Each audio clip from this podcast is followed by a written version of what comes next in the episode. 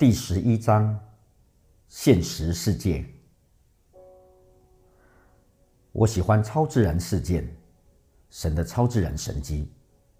老实说，如果一个基督徒不能经历神永恒的真实入侵我们人类短暂的真实，我不知道他要怎么做一个基督徒。从我们在此时此地将神机骑士缩小化的那一刻起。就是我们开始限制我们所敬拜的这一位万事都可能全能神的时候，神迹骑士总会受到许多人的批评，也会有很多假冒的情况发生。这一点我非常清楚。我看过江湖术士施行假神迹欺骗观众，操纵他们。在非洲有好几次，我听到有人分享他们得医治的见证。然后在同一场聚会中，他们又来向我索取医治那种疾病的药物。但我也亲眼见证过许多货真价实、经得起检验的神迹，信徒为之欢喜庆贺，但非信徒却对之嗤之以鼻。但尽管有许多风风雨雨，我仍旧不会放弃为我亲眼所见的神迹做见证的机会。我在二零零四年亲眼看到一个死人复活的神迹。在分享这个故事以前，我要先告诉你，根据三十多年在发展中国家医疗诊所服务的经验，我见过很多垂死的人和死人。我也知道，大家对这些事情有很多错误的想法。和我在非洲一起工作生活的人，多数。未受过教育，如果有人因中暑或生病而昏倒，有时他们会误以为他死了。等他在地上平躺一段时间，血液循环恢复正常，人又清醒过来，会让人以为是死人复活。同样的，脑部受伤或昏迷的病人醒过来，有时也会被误以为是死人复活。但现在。我要告诉你的这个故事，是一个确确实实死人复活的事件。一个已死的女人，活生生在我们眼前复活。坦白说，这是我生平见过最可怕的一件事情。在那个难忘的早晨，我穿着救护人员的制服，坐进我从南非开回莫桑比克诊所的一辆新救护车。那辆救护车的医疗设备还不齐全，基本上就是一辆空车。但我想，穿着救护人员的制服会让我在通过边界时比较容易通关。万万没有想到，当天下午就有一个紧急事故，这辆救护车马上派上用场。在离莫桑比克边界大约还有一个钟头车程的时候。我前面的迷你箱型车突然爆胎，轮胎整个脱离车轴，我眼睁睁看着那辆时速一百公里的车子在路上翻滚，连翻好几次，真的很可怕。你可以想象得到，用力撞击下，整辆车摔得稀巴烂，玻璃满天飞，车身还是一直在翻滚。我看到车子里的人被摔来摔去。像布娃娃一样，整个过程的发生只是几秒钟的时间而已。突然间，两个女人的身体从挡风玻璃板飞出来，胸前都抱着某样东西。他们撞到坚硬的地面，头先着地，接着里面的乘客一个个从不同的窗户飞出来。我立刻将救护车停在路边。赶快跑到前面去帮忙。这个时候，好多开车经过的路人也停下来帮忙。因为我穿着制服，大家理所当然以为我知道怎么处理。于是，我立刻在这个意外事件中扮演指挥的角色。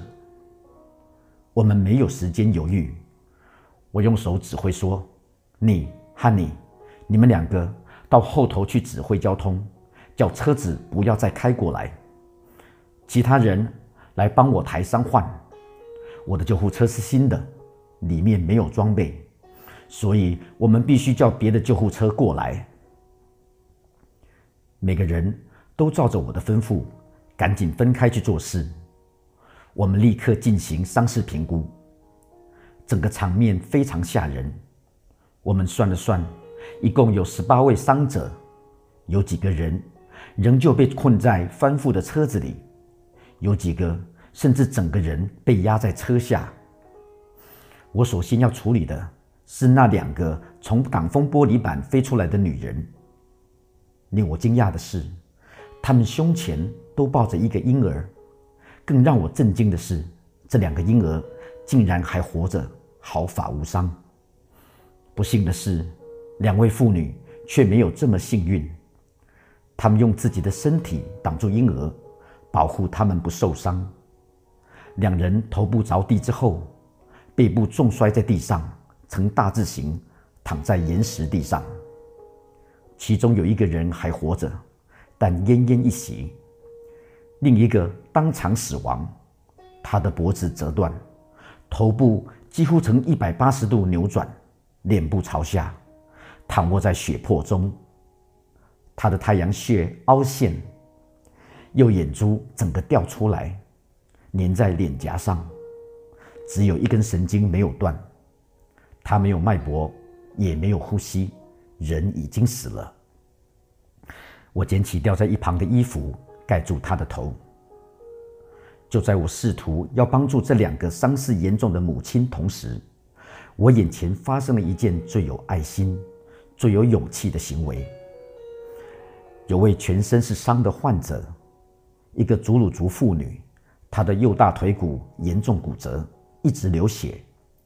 她看见这两个婴儿就爬过来，地上都是碎粒石块。她把两个孩子。从母亲怀中抱出来，翻个身，躺在石头地上，掀开衣服，就开始哺育这两个小孩，安抚他们。我看到他身上的伤势这么严重，却做出这么有爱心的举动，我整个人呆住了。我问他说：“天哪，你认识这两个女人吗？”“不认识。”他说。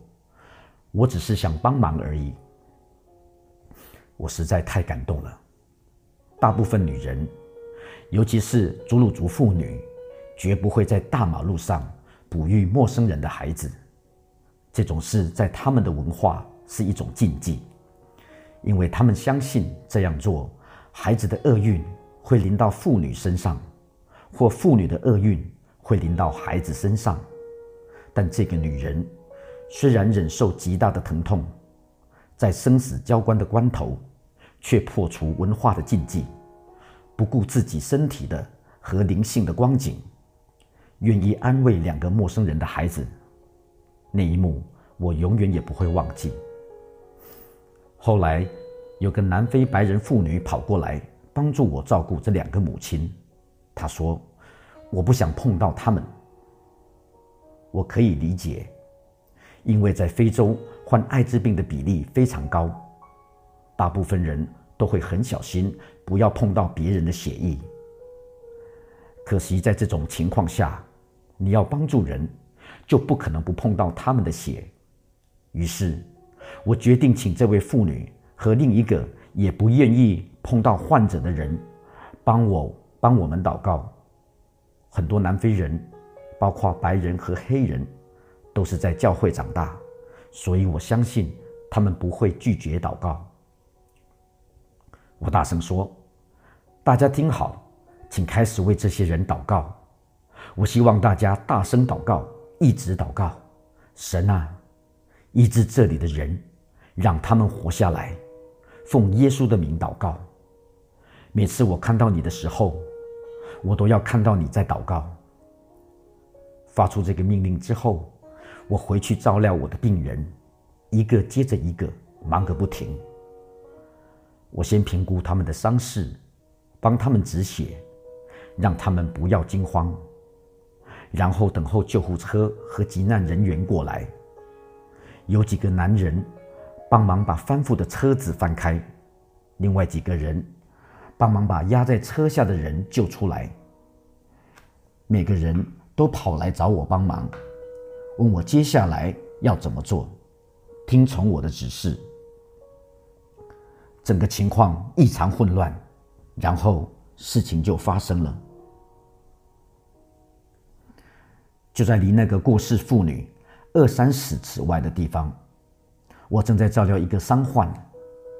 我听到那个南非白人妇女对我大叫说：“姐妹，你快点过来帮忙这个女人！”我大声喊回去说：“她已经死了，我还有很多其他的病人要照顾。”但她十分坚持：“赶快过来，她又在呼吸了。”这句话引起我的注意。我带着不可置信的眼光看着他，然后我看到最可怕的一幕：那个身亡妇女的头上还盖着衣服，她却突然坐起来，头部又转回正前方。每个人都开始尖叫起来，有几个协助的路人看到之后都赶快跑走。我听到他们车子开走的声音，我自己也很害怕，但不知哪来的勇气。我跑到那女人身边，把沾满血迹的衣服从她脸上拿下来。我吓了一大跳，她的脸上虽然还是沾着血迹，眼球却奇迹似的恢复原位，头部也恢复正常。她咳出一些血丝，把血吐出来，开始往四处张望，呼唤她孩子的名字。她活过来了。他又活过来了，我对其他人大叫说：“开始为你的病人祷告。”祷告声隆隆响起，我跑去一个大约怀胎八个月的妇女身边，她躺在地上，几乎不能呼吸，显然很痛苦。她断了几根肋骨。我对她说：“你相信耶稣可以医治你和你的胎儿吗？”她呼吸困难。但用力点头，我们一起祷告。不到几分钟，他的呼吸恢复正常，身体可以移动，没有疼痛。他站起来，眼中充满喜乐的泪水，对着我笑。他完全得医治，带着非洲人独特、低沉、雄厚的嗓音，他开口大声赞美主，开始跑去为大家祷告。后来我才知道。他是一个非常虔诚的基督徒。我们等了两个半小时，才有一辆城里来的救护车到达出事现场。当天，十八个受伤的人中，有十四个完全得医治，没有任何一个人死亡。五个脑部重创昏迷、失去意识的病人完全得医治。很多得医治的病人身上有手机。他们打电话叫家人来载他们回去。由于很多人是住在附近的农民，他们宁可直接回家，不愿坐救护车到城里的医院。我相信急难人员到达现场，看到现场的情况时，一定觉得很奇怪，因为车祸看起来似乎不怎么严重。主已经行了大事。我开着我的空救护车回家。对刚才亲眼看见的事情觉得好稀奇，一直到今天，我还是觉得很稀奇。我曾为很多死人祷告，希望他们死而复活，但这样的事情从未发生过。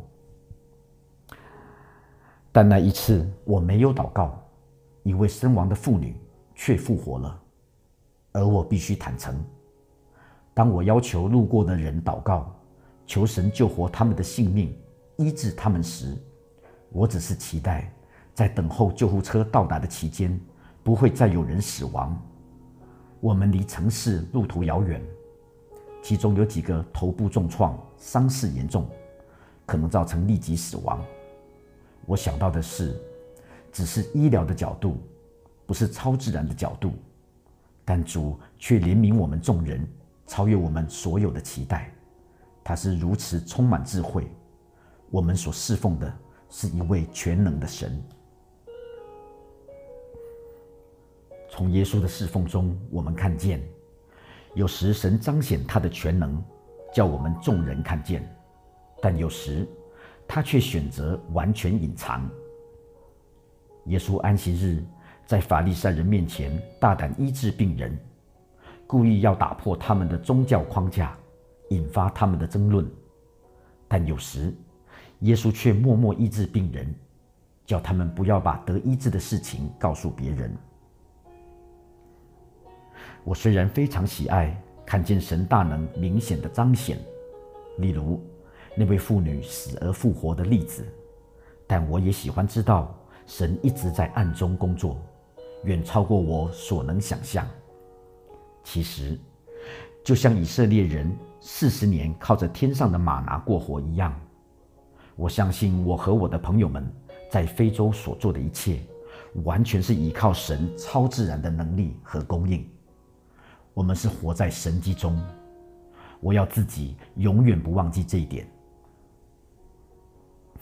我、小杰和海伦，我们一开始是在路边利用军队的大帐篷创办我们的诊所，专门照顾孤儿。我们把帐篷搭起来的那一天，有个到附近访友的英国人刚好经过。他问我们在做什么，我们说我们要为孤儿开办一间诊所。他说我们不可能用一个帐篷开办诊所，所以给了我们八千英镑，让我们盖诊所。对于那笔钱，我们心存感恩。但我们最需要的不是一栋建筑物。我们最需要的，也是真正能救人命的，是牛奶。所以，我们问他说：“我们可不可以用这笔钱来买牛奶？”他说：“不行，只能用来盖诊所。”所以，我们盖了诊所。牛奶的费用一直是我们最大的开销。我们经常经费不足。我们都知道，要相信神会为我们在这里服侍的九百名孤儿。和他们的照顾者供应所需。过去以来，神所做的一直超过我们所求所想，他一定会继续超自然的供应我们一切所需。大约此时，神借由以赛亚书五十五章一节对我说道：“免费牛奶。”经文说：“你们一切干渴的，都当就近水来；没有银钱的，也可以来。”你们都来买了吃，不用银钱，不用价值，也来买酒和奶。每次有新的婴儿来，神就扩张我们的信心，供应我们所需。但以赛亚书的这节经文却让我感觉到，神计划要做更奇妙的事，以成就这个买奶不用银钱的应许。果然，在二零一一年的夏天，神实现了他的应许。在我们服侍中心的婴儿数目即将达九百人之际，我们发现我们面临牛奶严重短缺的困境。凭着信心，我开了两天的车去买牛奶，经过新巴威进入南非。这件事我已做过很多次，但这一次我身上没钱。虽然我们没有对外募款，也没有发代祷信或设立募款网页。但以前每次到最后总是可以解决，但这一次根本是连牛奶都没有，整个撒哈拉地区都面临牛奶荒。这个星期，我的心情只能用沉重两字两来形容。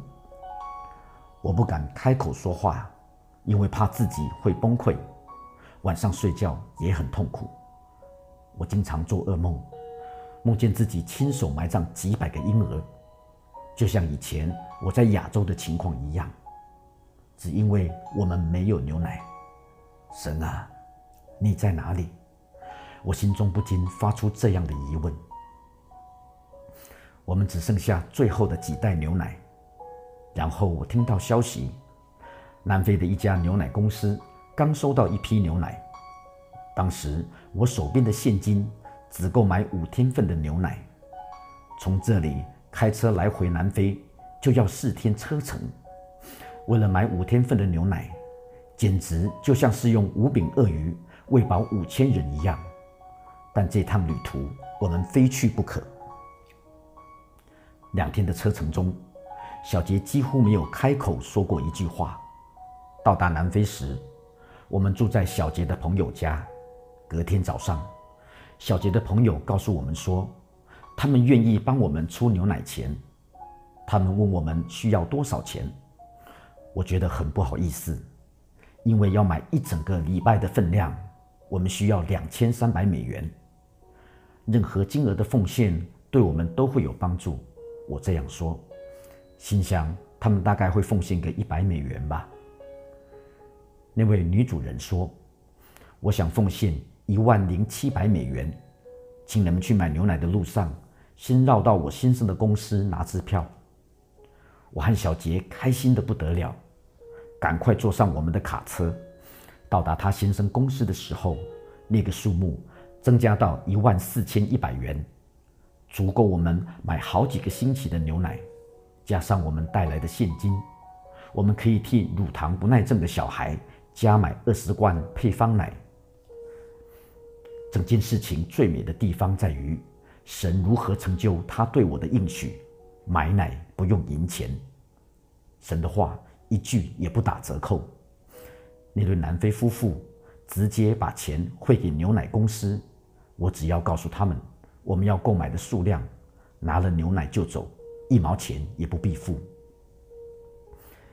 借由这个供应婴儿牛奶的功课，神教导我和我的朋友，要活在信心的领域。我们不能只是期待神迹发生而已。我们必须时时依靠神经，这是一种攸关生死的信心。我们的赌注极高，但神是信实满满的神。神一旦将超自然的供应从我们身上抽走，我们就立刻枯干。到目前为止，我们一直都有办法满足我们日益增长人数的需要。只要神要我们做，我们就会继续做下去。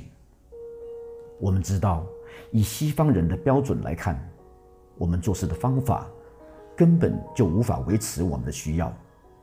很多美国的朋友问我们的经费有多少，我必须坦白地告诉他们，我们有多少就用多少。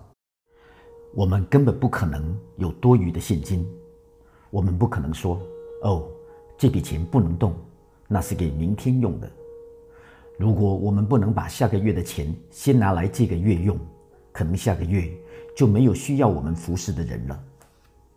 我们所服侍的这一批人，我们服侍他们的每一天，都像是他们的最后一天一样，因为事实就是如此。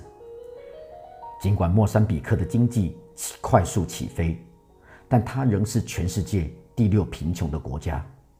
每个月，我们都可能遭遇干旱。饥荒、天灾、流行病或者战争。有人问我们：如果有一天供应没有了呢？我们的回答是：没有就没有了。至少我们还能拥有在过去这些年间喂饱几百个人肚子的荣幸。这不是说我们所做的没有任何价值，毕竟我迟早会死。但这个事实。并不会抹灭我这个人今天的价值。唯有当我拒绝信靠神，我个人的价值才会被抹灭。恐惧是最能叫我们封闭自己心房、拒绝踏入超自然生活的一个因素。如果我们受造是为了成就属天的大事，那么恐惧显然是我们最大的对手，因为它摧毁了我们的盼望。毒害我们的思想，剥夺我们的潜能，一点一点的杀害我们。恐惧使我们失去了人性。几年前，我有一个经历，这个经历叫我永远不会忘记恐惧的本质。在加入小杰和海伦的行列，投入目前的施工之前，我在莫桑比克首都。马布多的彩虹施工服饰，我的签证期效只有一个月，所以每个月都必须到南非去重新签证。从马布多到约翰尼斯堡的高速公路刚好会经过克鲁格国家公园的边界。这个公园是全世界最大的野生动物园，景色壮观。每个月经过这里，我都很希望有机会能去参观。无奈六年来受限于时间和金钱，我一直没有机会进去。后来有个朋友在我生日的那一天绑架了我，送给我一个惊喜，带我去参观克鲁格公园。一直到我们要去公园玩后，我立刻向神开出一张清单，列出我希望看到的动物名称。我想看斑马、大象、印度豹、水牛、猎豹。克鲁格公园的面积有一个瑞士那么大，所以你非常可能在那里待上一整天。可是什么都没看到。我希望给神充裕的时间，替我把所有的动物叫出来排队。结果那天出奇的完美，我几乎看到每一种我想看的动物。唯一的例外是猎豹。当晚，我和友人夜宿在公园外的一家旅馆。隔晨醒来，我发现旅馆有脚踏车出租。当时是冬天，外面天气很冷，但骑脚踏车应该是个很好的暖身方式。我沿着公园的铁丝网，朝着大马路骑去，边骑边欣赏风景，感谢神。让我昨天可以看到那么多动物，稀奇于神奇妙的创造之功。但是我真的很想看猎豹，我带着一点失望的语气对神说：“我特别想看猎豹，可是却没有看到。”当我在跟神讲这件事的时候，我听到前方铁丝网旁的灌木丛沙沙作响，草丛里传出动物的叫声。我刻意放慢脚步。在经过那个地点的时候，我惊讶地看到一只猎豹，头被卡在铁丝网底下，它往后跳了一步，显然是被我吓到。然后它从铁丝网下面穿过来，立刻把我当作追捕的目标。我用力踩着脚踏车，赶紧逃命。感谢主，我刚好是在下坡路段，车速很快，但我心里知道这样没有用。因为猎豹是地球上跑最快的动物，我快速转头看了一眼，果然它已经快追上我了。但奇怪的是，这只豹不像一般猎豹那么细长精干，它看起来有点胖。我心想：糟糕，这是只巨豹！我更死命用力地踩脚踏车，心脏快要从喉咙里跳出来了，两条腿酸痛不已。当我往前方看的时候，前面又有另一个危险等着我。前方的山脚离我只有几百码远，刚好是高速公路的一个交叉口，车流量很大。我的思绪飞奔，快速寻找答案。我是该赌赌运气，从高速公路冲下去，希望撞死的是猎豹，不是我呢？还是应该停下来，面对我的追兵？千军万法之际，我终于下定决心，在抵达交叉路口的那一刹那，我要用力踩下刹车，跳下车，用胡椒喷雾器乱喷一通，然后预备接受最坏的情况。我的心跳得好快，我以为我快要昏过去了。但令我惊讶的是，我和追逐我的野兽之间还有一小段距离。事实上，那只动物。竟然放慢速度，让我简直无法置信。而且最让我惊讶的是，它根本不是猎豹。这只让我害怕到想要从高速公路直接冲过去逃命的怪物，竟然只不过是一只穿着豹纹毛衣的全尸狗。当它追到我前面的时候，它也已经和我一样，累得喘不过气来，吐出舌头喘着气。他看来。显然精疲力尽了，躺下来躺在路边，等我去拍拍他。我也整个人累瘫在地上，终于松了一口气，但也觉得丢脸。我觉得自己好可笑。我心想：千万不要乱求，搞不好真的求到你所要的。我突然想到，刚才发生在我身上的事情，其实也常发生在我们很多人身上。我们的仇敌和困难，如同吼叫的狮子，不断追击我们，但他们都只不过是伪装者而已。他们想引起我们的抵抗，叫我们反击、逃跑或站立。这些典型的反应会影响我们的思想和观念。伪装者有时只是叫我们难堪，但有时却会叫我们做出愚蠢的事情，颠覆我们的人生和命定。我宁可勇敢的死去，也不要懦弱的活着。我宁可采取行动，即使是贸然的行动，也不要在无定和无安全感的情况中。因害怕而动弹不得。有太多时候，我自甘平凡，以为自己在等候神，其实只是躲藏在恐惧中。有人说，车子如果没动，你就无法驾驶它。我相信神会引导我，但除非我采取行动，否则神无法做他最会做的事情。我发现。神超级有幽默感。一只猎豹狗，真的吗？当你读到本书中的故事，想到自己若遇到困难或灾难时会怎么办时，你可能会有无力感。如果你感到无力，你觉得自己永远不可能成为超级的属灵伟人，那么让我告诉你，热情无畏的意思。并不是说你永远精神奕奕，或你总是在打一场胜战。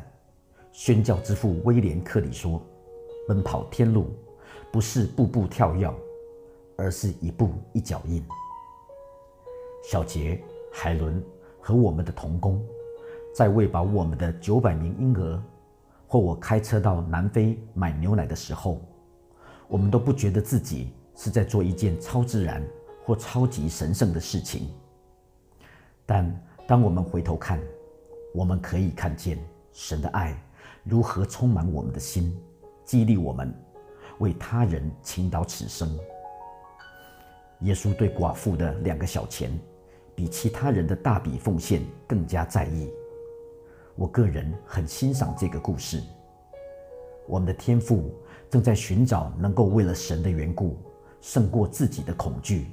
献上他们的两个小钱的得胜者，我向你保证，如果你承诺要与行神迹的神同行，你一定会看见他在你里面和周遭彰显全能，而且他会要求你一步一步跨出信心的脚步，别无所靠，单单依靠他的应许，相信他会显现，行做不可能的奇事。你会感到害怕，觉得混乱，内心冲突和无法自信，但绝不会无聊。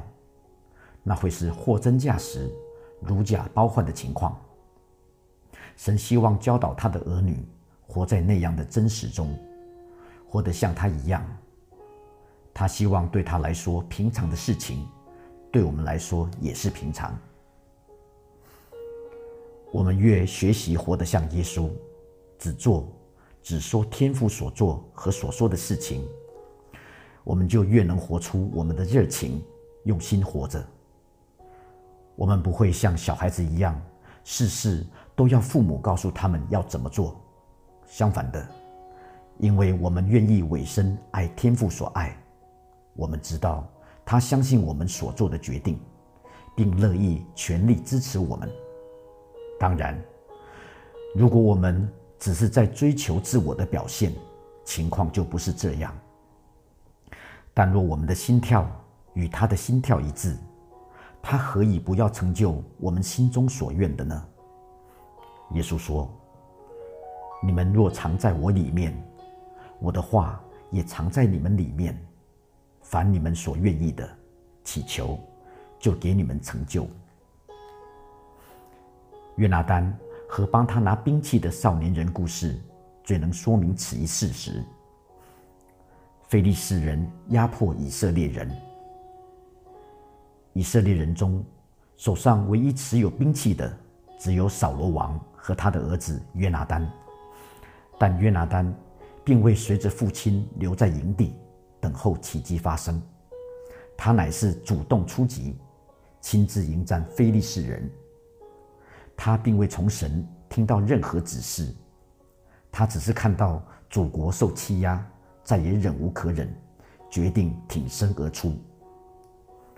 他对他，他对拿他兵器的少年人说：“我们不如过到未受割礼人的房营那里去，或者耶和华为我们施展能力，因为耶和华使人得胜，不在乎人多人少。”我喜欢少年人的回答：“随你的心意行吧，你可以上去，我必跟随你，与你同心。”我也喜欢约拿丹所说的话，或者耶和华为我们施展能力，因为这是我经常有的感觉，在面对生命和时空上的重大决定时，有些时候我并没有明确从神而来的话语。在这种时候，我必须相信神已在我心中种下的种子。